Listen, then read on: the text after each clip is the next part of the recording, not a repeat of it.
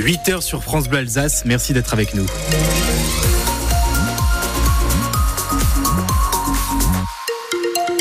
Le journal d'Aurélie Loquet arrive dans un instant et en ce moment les tendances météo, les nuages et températures douces sont les maîtres mots de notre journée.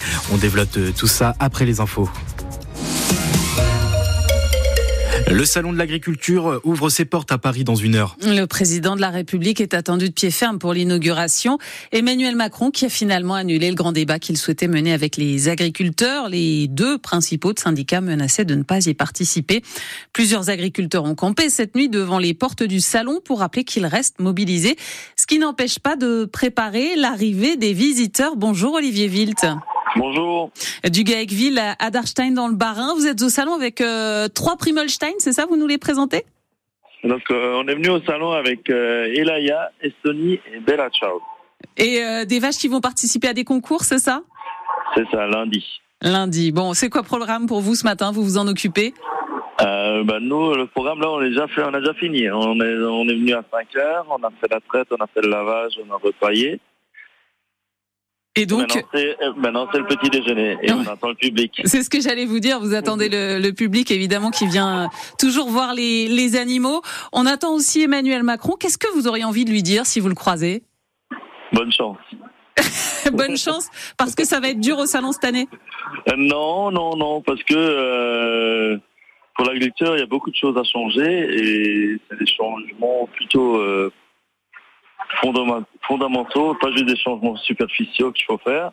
Et du coup, ça, ça va mettre du temps et beaucoup, il va falloir beaucoup d'énergie, beaucoup de courage pour arriver à bien, à mener à bien ces, ces choses-là. Ouais, vous, quelle est l'ambiance autour de vous euh, justement? On sent toujours une une colère, une attente, ou bien est-ce que ça c'est euh, on, on est concentré là pour préparer la- l'arrivée du public? Euh, Il n'y a pas plus de colère que les autres années et aujourd'hui, on dit que l'agriculture est, est en crise, mais le problème, il n'est pas nouveau. Hein. Ce qu'on revendique aujourd'hui, euh, c'est la même chose qu'on fait, c'est la même chose depuis 20 ans. Il y a peu d'évolution, il y a peu de changement, donc euh, pour moi, euh, ça va pas changer grand-chose là tout de suite. Hein. Ouais, donc euh, un salon pour vous euh, qui n'est pas forcément euh, exceptionnel. En tout cas, on croise les doigts et puis on, on vous chan- on vous souhaite bonne chance avec avec vos trois Primolstein euh, lundi. Merci. Merci Olivier Witt, éleveur alsacien au salon de l'agriculture de Paris qui commence donc ce matin.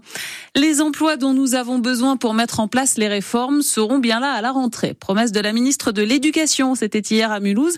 Elle participait à un cours de maths à l'école Fürstenberger qui applique la méthode de Singapour qui doit être généralisée en septembre prochain en France dans le cadre du choc des savoirs qui provoque une levée de boucliers chez les enseignants.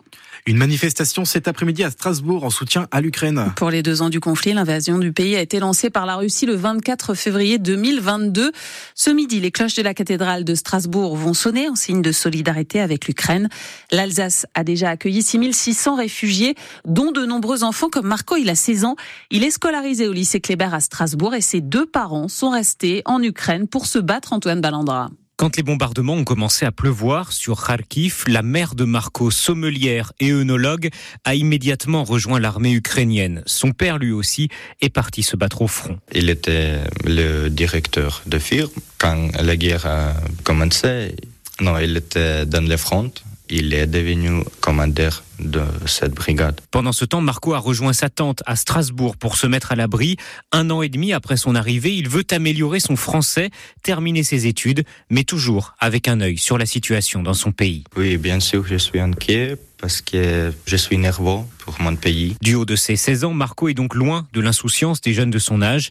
Il ne rêve que de voir l'Ukraine libérée de la Russie. Nous ne pouvons pas avoir des voisins comme Russie parce que si Russie va rester aux frontières actuelles, ce sera dangereux pour tous les voisins et pour l'Europe aussi. Difficile, avec de telles préoccupations, de mener une vie d'adolescent normal.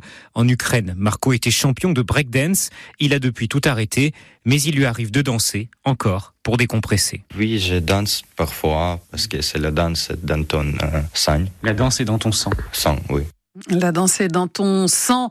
Marco, donc, ce jeune Ukrainien dont les parents sont restés se battre en Ukraine et qui a été rencontré par Antoine Ballandra.